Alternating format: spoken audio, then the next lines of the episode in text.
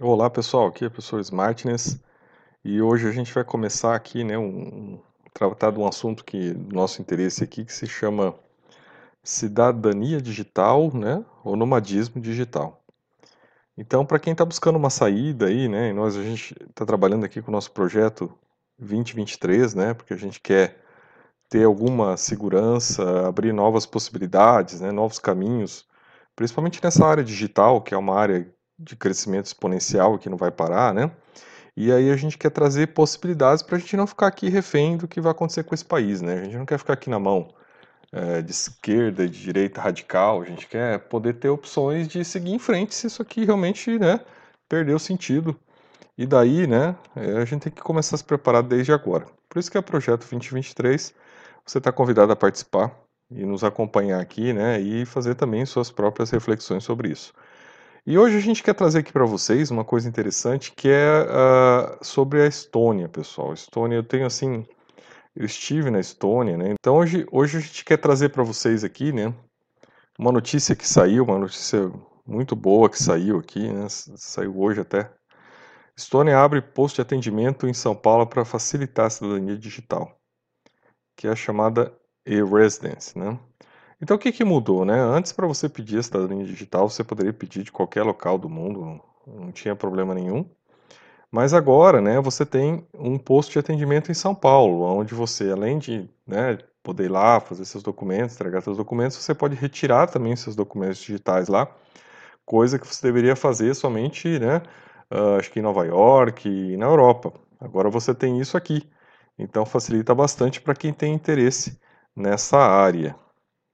Mas e o que é, né, pessoal? O que vem a ser essa cidadania digital, né? É a possibilidade, depois vocês podem acessar esse canal aqui, né, da República da Estônia, e é a possibilidade de você pedir uma, uma e-residence, né? Então, quer dizer, você se torna um cidadão digital da Estônia, né? E ao obter essa cidadania digital na Estônia, né, você adquire a possibilidade de é, estar presencialmente lá por seis meses por ano, que é o que se permite hoje o, o Tratado Schengen, né, que é o Tratado de Circulação de Pessoas na Europa, né, e a Estônia faz parte do Tratado Schengen, então há uma permissão que você, né, qualquer brasileiro pode passar três meses na Europa e pedir a prorrogação por mais três meses.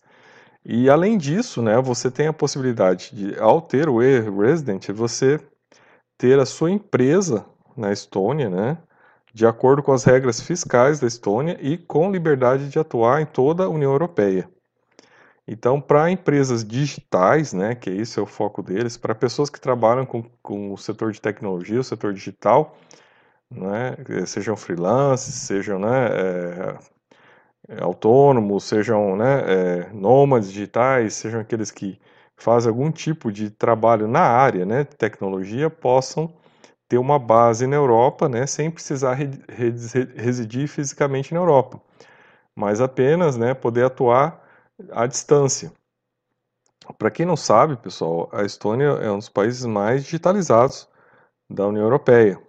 Né? Aqui nós temos, né, saiu essa notícia também né, no, no aqui no, no, exame, saiu se vocês procurarem no Google, vocês vão achar essa notícia falando, explicando um pouco mais né, sobre esse, esse programa, né? E olha aqui, aqui tem uns dados interessantes, né? 725 brasileiros possuem residência digital estoniana e 122 empresas brasileiras, né, têm, têm localização naquele país.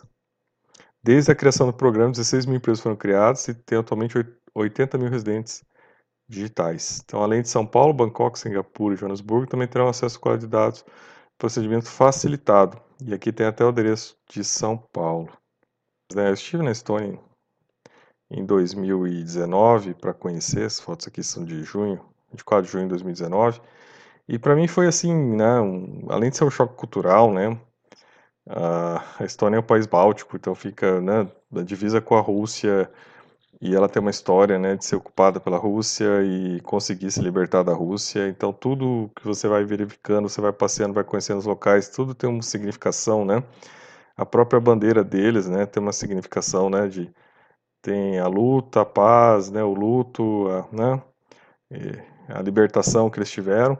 E a gente pode dizer, né, pessoal, que a Estônia hoje é um dos países mais libertários do mundo.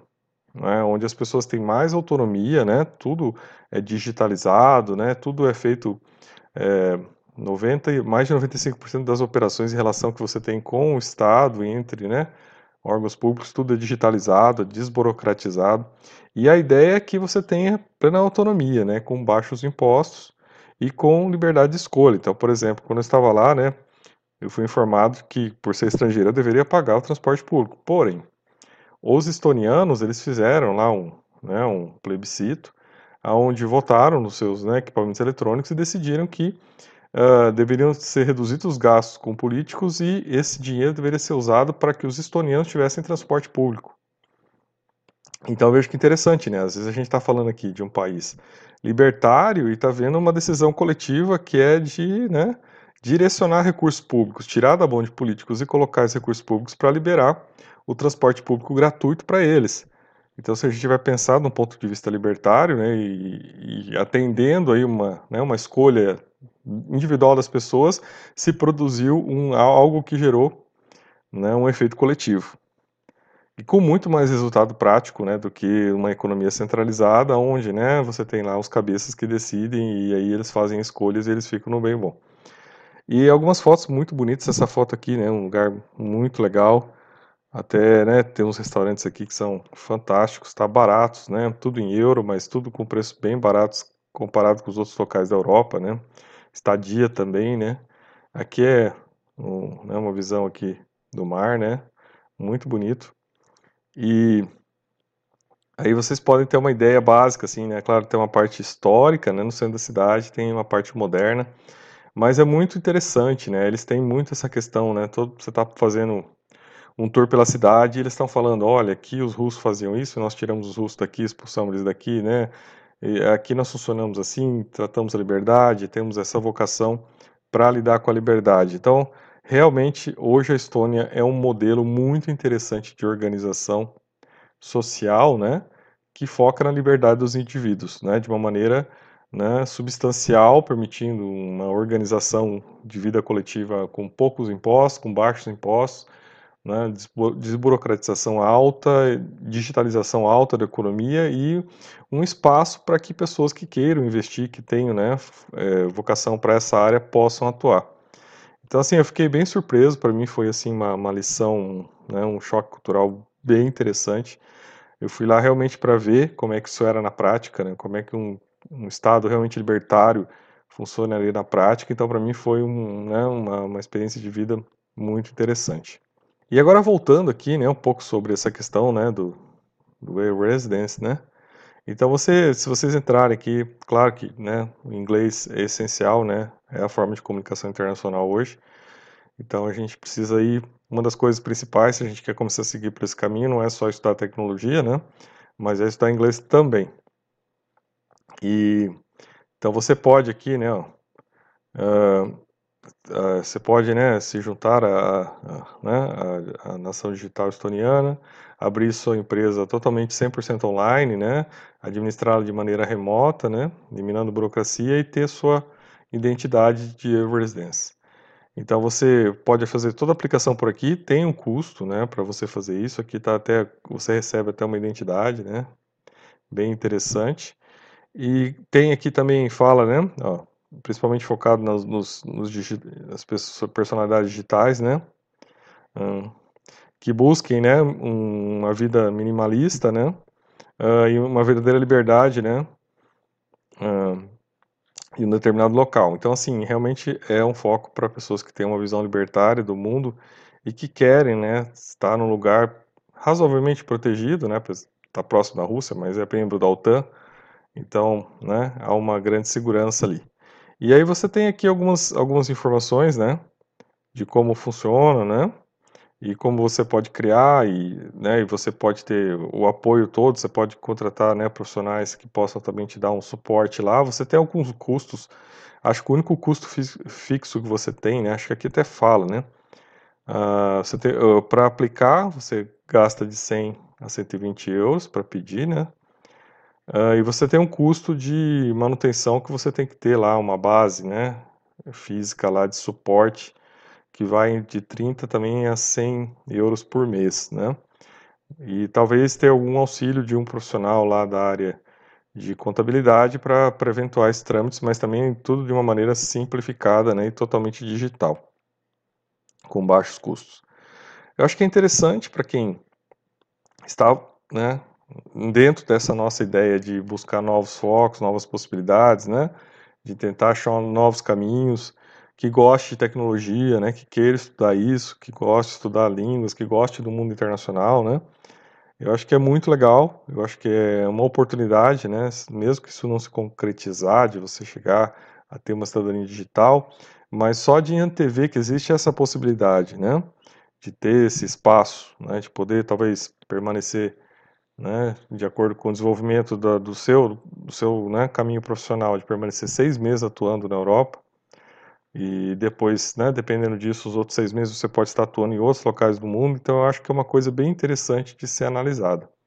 Então, para quem quer uma saída, né, para quem busca uma nova oportunidade, um novo começo, né, uma nova, um novo foco, eu acho que esse é, é, um, é uma das, das brechas que existem hoje, né, que está facilitada agora por, por ter até em São Paulo né, uma, uma unidade onde você pode né, regularizar isso de uma maneira mais fácil. Apesar de ser tudo digital, você só tem que fazer algumas coisas básicas, né, na cidade de São Paulo. Então fica aqui, né, a dica, né, fica aqui uma das coisas que a gente tem interesse, né, eu estive lá e realmente, olha, é, é muito interessante, né, esse diferencial, né, na maneira como eles se estruturam, na maneira como eles vivem. Claro, é um país muito frio, né, é um país báltico, é um país com uma outra realidade, né? Com invernos rigorosos, né? Com uma alimentação diferente da nossa, com hábitos, né? Costumes totalmente diferentes. Aí também é uma questão de você observar, né? Como é que você lida, como é que é o seu aspecto de nomadismo, né? Como é que é seu nomadismo existencial, né? Quais são as perspectivas que você tem, né? E claro, você não precisa morar lá também, né? Você pode somente fazer essa esse, essa residência digital para você poder ter uma empresa lá e a partir dessa empresa você também ter benefícios fiscais, né, e, benefício, e poder atuar em outros mercados que provavelmente você não conseguiria atuar, né, uma vez tendo base no Brasil. Eu até tive verificando, né, a empresa que lá tempos atrás me ajudou a fazer meu testamento digital, hoje eles são uma das empresas que tem a base deles na Estônia também, né, eles estão em São Paulo e tem a base e digital deles na Estônia. Então é uma dica aí, né? Um começo de, de caminho, né? Para a gente pesquisar, para a gente entender mais. E essa é a minha colaboração de hoje aqui no nosso projeto 2023. Eu sou o professor Martins e até o nosso próximo vídeo.